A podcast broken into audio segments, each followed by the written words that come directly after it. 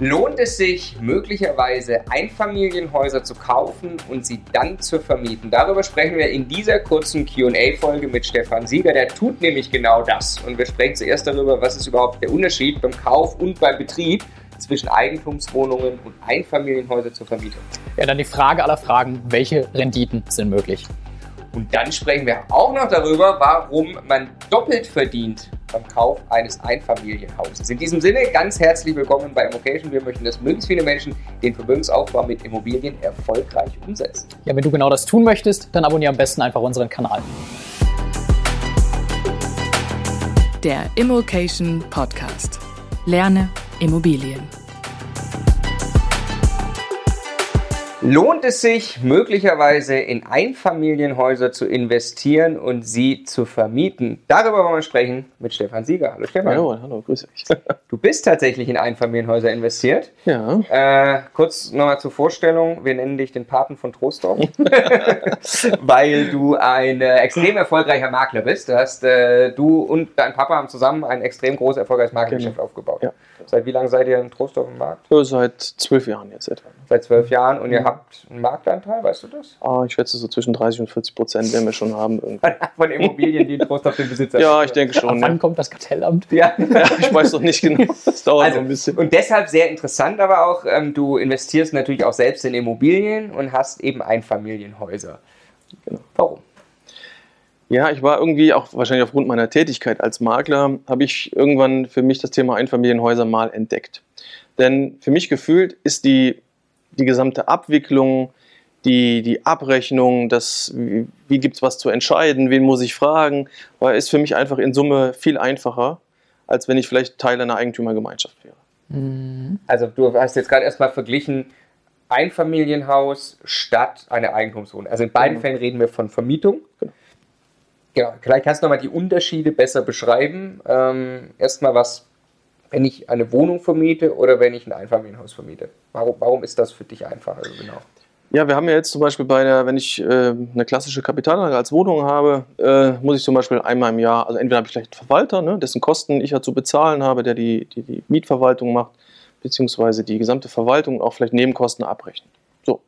Ähm, da wir da ja andere Verbrauchsstellen äh, haben, die abgelesen werden müssen, hat man da schon mal andere Kosten. Und äh, zum Beispiel zum Vergleich beim, beim Einfamilienhaus, hier habe ich äh, Kosten, die mir ähm, als Eigentümer zugewiesen werden, zum Beispiel die Grundsteuer, ne, die kriege ich einmal im Jahr als Eigentümer zugeschickt. Und ich habe noch das Thema Müll. Äh, Da gibt es aber inzwischen ähm, genug Unternehmen, die diese Bescheide auch direkt den Mietern zuschicken. Mhm. Dann habe ich noch die Gebäudeversicherung. Die kriege ich als Eigentümer auch immer zugeschickt. So. Und das, da habe ich quasi schon zwei Parameter, sagen wir mal Grundbesitzabgaben und die Gebäudeversicherung. Und das sind meine klassischen Nebenkosten, die ich dem Mieter beim Einfamilienhaus in Rechnung stelle. Und alle anderen Kosten, die macht er direkt mit den Versorgern. Es gibt keinen Allgemeinzähler zum Beispiel, ne, der, also allgemeinen Stromzähler, den ich sonst irgendwie im Hausflur ähm, beim, beim Mehrfamilienhaus dann aufteilen muss auf die verschiedenen, ähm, auf die verschiedenen Wohnungen. Ich habe kein Problem ab, mit Ablesen von Wasser. Es gibt in einem Einfamilienhaus eine Wasseruhr. Ja, ja. Nicht pro Kopf Abrechnung oder habe da zehn Wasseruhren und dann wird sich nachher drum ge, geärgert, warum, warum fehlen da 20 Liter irgendwie. so.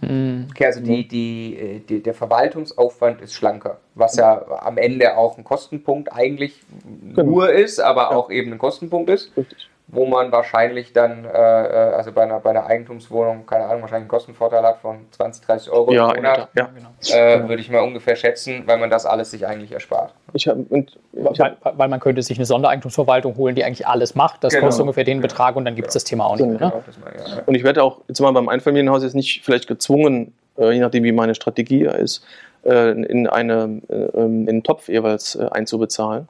Was Rücklagen angeht. Rücklagen angeht, ja, was ja vielleicht gemeinschaftlich beschlossen wird. Und wenn ich vielleicht sage, nö, ich möchte aber vielleicht nach zehn Jahren wieder verkaufen und will gar nicht, dass hier so eine große, große Einlage dann da liegt, weil die muss ich ja entsprechend ja weitergeben. Ich will auch, will auch gar nicht das Dach sanieren. Genau, ich will nicht. Das- äh, ja. Das ist wie im Prinzip ja wie beim Mehrfamilienhaus auch. Der Vorteil logischerweise, du kannst dann einfach über alles entscheiden. Genau. Aber es ist natürlich auch, auch da so, du musst die Instandhaltung durchführen. Also du musst Genau. auch da dafür sorgen, dass die Heizung funktioniert. Genau, berücksichtigen muss man es. Ne? Aber das ganze Thema Wartung und so weiter, ne? also das, das äh, obliegt dann natürlich auch dem Mieter. Also klar, wenn was kaputt geht, das muss ich beim Einfamilienhaus auch bezahlen.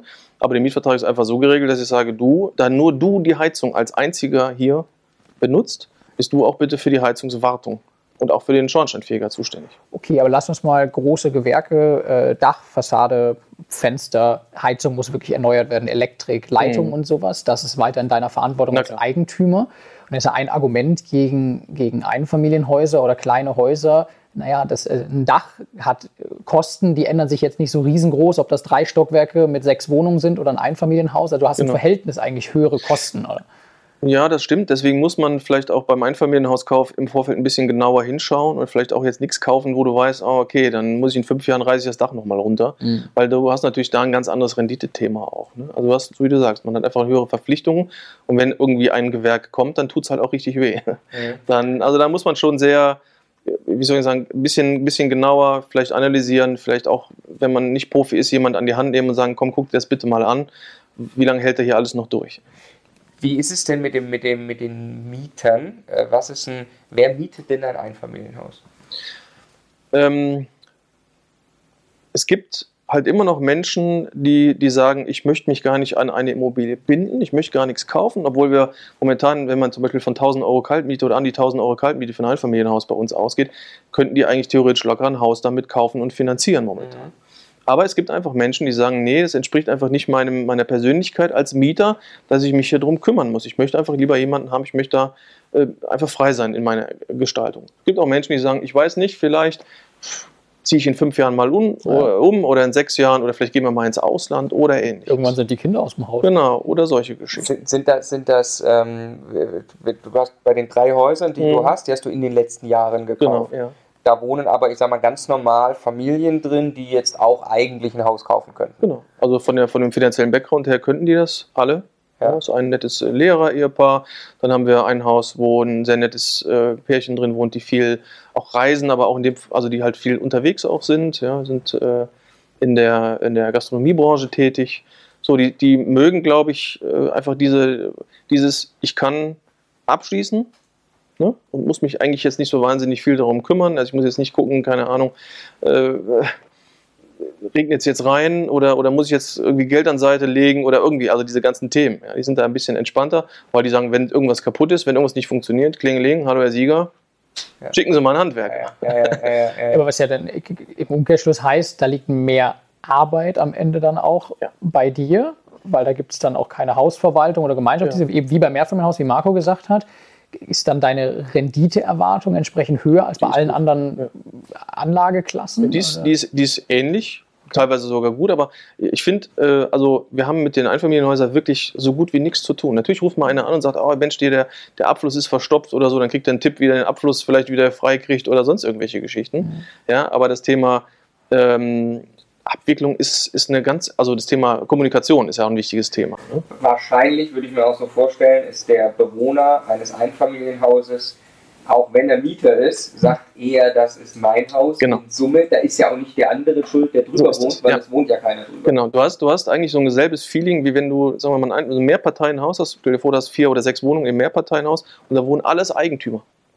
Ja? Wenn du in so ein Haus reinkommst, da ist, der, da ist alles tippi sauber, da ist der Vorgarten gemacht, da ist der, der Keller ist sauber. Ah, Und wenn du jetzt, keine Ahnung, hast aber äh, sechs vermietete Wohnungen, nichts gegen Mieter, aber die meisten Mieter gehen halt schon etwas anders mit der Immobilie insgesamt einfach um, ja, vielleicht nicht so pfleglich oder weil es halt nicht das eigene ist. Und genau dieses, dieses, der Mieter eines Einfamilienhauses, wo hinten noch ein Garten ist, die haben letztens zum Beispiel so Hochbeete gemacht, habe ich gesagt, "Ja, was haben Sie denn hier gemacht? Ja, wir wollen es doch schön haben. Die machen das für sich, weil sie wissen, jeden Euro, den ich da investiere, mache ich nicht für irgendwie noch drei, zehn andere Parteien mit und die wissen das auch nicht wertzuschätzen, sondern alles, was ich hier mache, mache ich für mich, weil es halt mein Garten in dem Moment ist.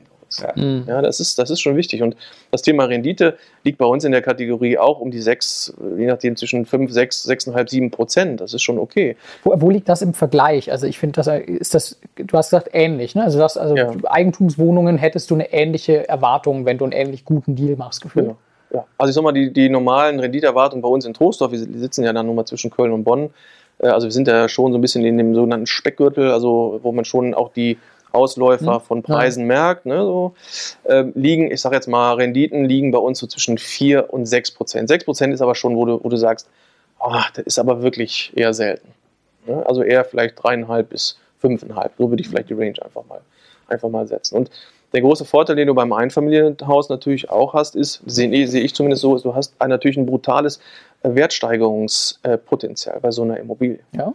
Weil wenn ich jetzt ein vermietetes Haus kaufe, kaufe ich ja entsprechend günstig, weil es über die entsprechenden Faktoren ja gerechnet wird. So, jetzt stell dir vor, ich kann eine Zahl für ein Haus, sagen wir mal 210.000 Euro, weil es vermietet ist. Jetzt wohnen die da drin, es trägt sich auch, funktioniert auch alles. Jetzt rechnen wir mal zehn Jahre weiter und auf einmal ist der Mieter, der da drin wohnt und sagt, nee, wir ziehen jetzt aus. Und dann habe ich ein freistehendes Einfamilienhaus. Und die breite Masse an Menschen, die ein, ein Einfamilienhaus kaufen, ist natürlich und wird in zehn Jahren auch brutal groß sein. Der Eigennutzer kommt ins, kommt ins Spiel. Und die Wertigkeit zwischen vermietete Kapitalanlage, Einfamilienhaus, und freistehendes Einfamilienhaus ist locker 30, 40 Prozent. Locker. Das ist geil, weil du, du sagst ich kaufe, ich kaufe das auf dem einen Markt und das ist Genau. der Markt vermietet. Auf dem sind die ganzen Eigennutzer nicht. Genau. Und dann mache ich einen vernünftigen Schnitt, was die Rendite angeht, während ich das halte und aussitze im Zweifelsfall. So ist es. Ja. Und parallel habe ich eigentlich so eine Schattenrendite darüber, dass sobald die aussteigen, auf einen Genau. Schlag das Ding, das ist geil. Ja, und wenn wir über Wertigkeiten sprechen, sagen wir, wenn man jetzt, äh, keine Ahnung, so ein Haus hat, was sagen wir mal, 210.000 gekostet hat, gehen wir davon aus, dass wir vielleicht in zehn Jahren, so wie die Wertentwicklungen einfach auch sind, oder andersrum, wenn so ein Haus jetzt aktuell leer stehen würde, ne, der Mieter würde jetzt ausziehen, würde ich so ein Haus im aktuellen Markt für 360 positionieren. Das wäre sofort verkauft. Ich darf ich einmal fragen, aber könnten Gerne. nicht die ganzen Eigennutzer die Dinge auch einfach kaufen und eine Eigenbedarfskündigung machen? Ja, das ist ja schon schwierig. Ne? Ich sag mal, Eigenbedarf ist ja nicht mehr so, nicht mehr so easy. Hm. Ähm, wie soll ich sagen, es gibt halt auch noch viele Makler und auch Privatverkäufer, die einfach auch den Mieter dahingehend noch ein bisschen schützen sagen, ich verkaufe nur an jemanden, der jetzt nicht da so hart reingerätscht. Ne? Der sagt, ich kaufe das jetzt und dann schmeiße ich den alten Opi da einfach raus, Äh. der da so seit 50 Jahren jetzt äh, gewohnt hat. Ja. Ich habe gerade aktuell ein, ein Haus, äh, ein Dreifamilienhaus in Auftrag genommen, wo wirklich oben im Dachgeschoss, da wohnt jemand, der ist 90, der wohnt seit 40 Jahren. Wohnt der. Ja. So, und da hast du als Makler auch, wenn du so einen Auftrag annimmst, eine, eine Verantwortung, die hast du sowieso, aber du hast auch eine Verantwortung für die Menschen da oben. Ja, ja. Das heißt, ich würde nur an Menschen verkaufen, wo ich wirklich weiß, die, die lassen den Herrn auch da oben drin wohnen. Ja, das ist also Okay. so, das ist schon so. Aber natürlich versuchen das Leute immer wieder, ne? die auch bei uns anrufen und sagen, Mensch, der ist vermietet so und so und was ist mit Eigenbedarf? Und, es gibt den Aber Sprich, es ist auch wieder, wenn ich mich reinversetze in den, in den Käufer, der jetzt ein Heim sucht, das ist was anderes, ein Haus zu verkaufen, das ist vermiet, äh, zu kaufen, das ist vermietet. Jetzt muss ich einen Rechtsstreit im Zweifelsfall erstmal gewinnen und der muss da Ja. raus und dann irgendwann, es fühlt sich komplett anders an, als das Haus Ja. ist da, es ist leer, ich kann da nächste Woche anfangen es einzurichten. Genau. Du, du gehst schon mit einem ganz schlechten Gefühl da rein. Ja, und jeder Richter würde auch sagen, hören Sie mal, Herr Müller, äh, warum mussten Sie denn ein Einfamilienhaus äh, kaufen, wo die Familie mit zwei Kindern und die Omi noch mit drin wohnt? Ja, da gibt ja kein Recht, also da, da kriegst du vielleicht nach, also ich bin jetzt kein Rechtsanwalt, ne, aber da hast du, wenn du Glück hast, nach drei Jahren hast du mal irgendwie ein Ergebnis. Ne? Ja, jeder ja. Richter sagt, Sie mussten das Haus nicht kaufen, Sie hätten auch ein leerstehendes Haus Total nachvollziehbar. Ja, also man nimmt eigentlich beim Einfamilienhaus, so sehe ich es zumindest, du nimmst diese zwei Wertsteigerungen einmal. ja. Natürlich hast du die Miete auf der einen Seite, die du ja, wenn du das Haus jetzt aktuell kaufst, natürlich auch günstig finanzieren kannst. Und auf der anderen Seite äh, hast du trotzdem die, die, die Mhm. normale Wertsteigerung der Immobilien, die ja natürlich bei solchen Summen vielleicht auch anders ist, als ob du jetzt, weiß ich, eine Wohnung von 50.000 Euro dann hast. Da hast du die, da hast du vielleicht auch 10, 15 Prozent Wertsteigerung, aber das sind dann halt 15 oder 20.000 Euro, was ja auch in Ordnung Was, ko- was kostet ein Einfamilienhaus in der Region, wo du unterwegs bist? Ist. Äh, also äh, freistehend, also, äh, also so- nicht so- vermietet, So, ja, genau. nicht vermietet. Nee, sag mal beides. Also für wie viel kaufst du ein? Ja, ich sag mal so, ein- ein vermietetes Haus kriegt man durchaus, wenn es überhaupt verkauft wird. Ne? Also es ist ja dann eher, ich will nicht sagen, Notverkauf. Also wer momentan überhaupt irgendwas verkauft, der macht das ja nicht aus Jux und Tollerei. Also da geht es wirklich, da brauchen die Leute vielleicht eher schneller Geld. Kaufst du vielleicht für 2,50 im Schnitt, Ja. ja, vielleicht auch 2,80. Ja. Und wenn, wenn ein Haus, also das eine, was wir jetzt gekauft haben für 210, war auch wirklich, war auch wirklich gut. Ähm, aber ansonsten, wenn das Haus leer ist und du kaufst ein normales Haus, dann liegst du bei 400 schnell in Trostorf. Krass. 380, 400 ist. Gibt ja auch, ist auch bekannt, dass Häuser eigentlich wunderbar funktionieren für Fix and Flip und für den Immobilienhandel. Ja. Und wenn ich dann zwischendrin äh, auch nochmal vielleicht eine, eine Periode mitnehme, wo ich vermiete und dann die Flexibilität habe, Ja. ist eigentlich super clever. Ähm, ich habe auch noch eine Frage, wenn das, äh, also du hast gerade schon gesagt, Trostorf, lass für die Zuschauer nochmal kurz einordnen, wie viele Einwohner hat Trostorf? Trostorf hat ungefähr 42.000 äh, Haushalte und knapp so an die 80.000 äh, Einwohner. Deine Häuser stehen Alle in Trostorf. Trostdorf. Sind das dann so reine Wohngebiete, wie man sich vorstellt, mhm. wo man sich ein Einfamilienhaus hin vorstellen genau. würde? Das eine ist ein Mittelhaus, das andere ist so einseitig angebaut, das andere auch. Also normalerweise. Also liegen alle so zwischen 100 und 120 Quadratmeter, ein bisschen Garten hinten dran. Ne, alles äh, Sachen, wo ich am Anfang auch gesagt habe, ich kaufe die einfach. Die waren ja in dem Moment dann leer zum Glück und dann habe ich noch ein bisschen investiert und wir haben noch ein bisschen investiert, ein bisschen schön gemacht. Und man hängt ja auch mit dem Herz dann auch ein bisschen dran.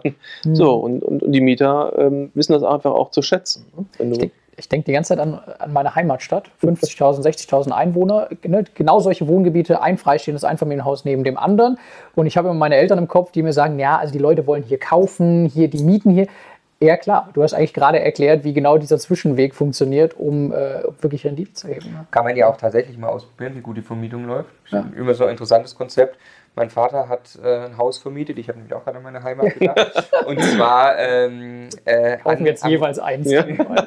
an, äh, an amerikanische Soldaten. Ah, ja. Extrem rentabel. Ja. Die haben ja so feste Sätze genau. und die kommen rüber. Amerikaner sind ja viele in Deutschland stationiert und die sind äh, sehr wohl gewohnt, sehr viel Wohnraum und große Häuser zur Verfügung zu haben. Und das äh, wird ihnen quasi bezahlt. Ne? Das war für den richtig lohnenswert. Je nachdem, wie du hast. Also wenn jetzt, ich weiß nicht, wie das, also früher das war bei Lehrern ja zum Beispiel, glaube ich, auch mal so, dass sie einfach einen Zuschuss, die gesagt haben, sie haben oben ein, ähm, ein eigenes Büro nochmal, was man vielleicht auch steuerlich nochmal ansetzen kann, weil man ja wirklich als Lehrer auch ein Büro braucht. Hm. Deswegen haben wir das eine oder andere schon an Lehrer äh, vermietet, was auch vollkommen problemlos ist. Ja, ja. Super. Also vielen Dank, Stefan. Spannendes Thema. Ja. Lasst uns mal wissen, wer äh, hat Interesse, vielleicht Einfamilienhäuser zu kaufen und zu vermieten. Wer vermietet sie vielleicht schon? Und wir sehen uns im nächsten Video.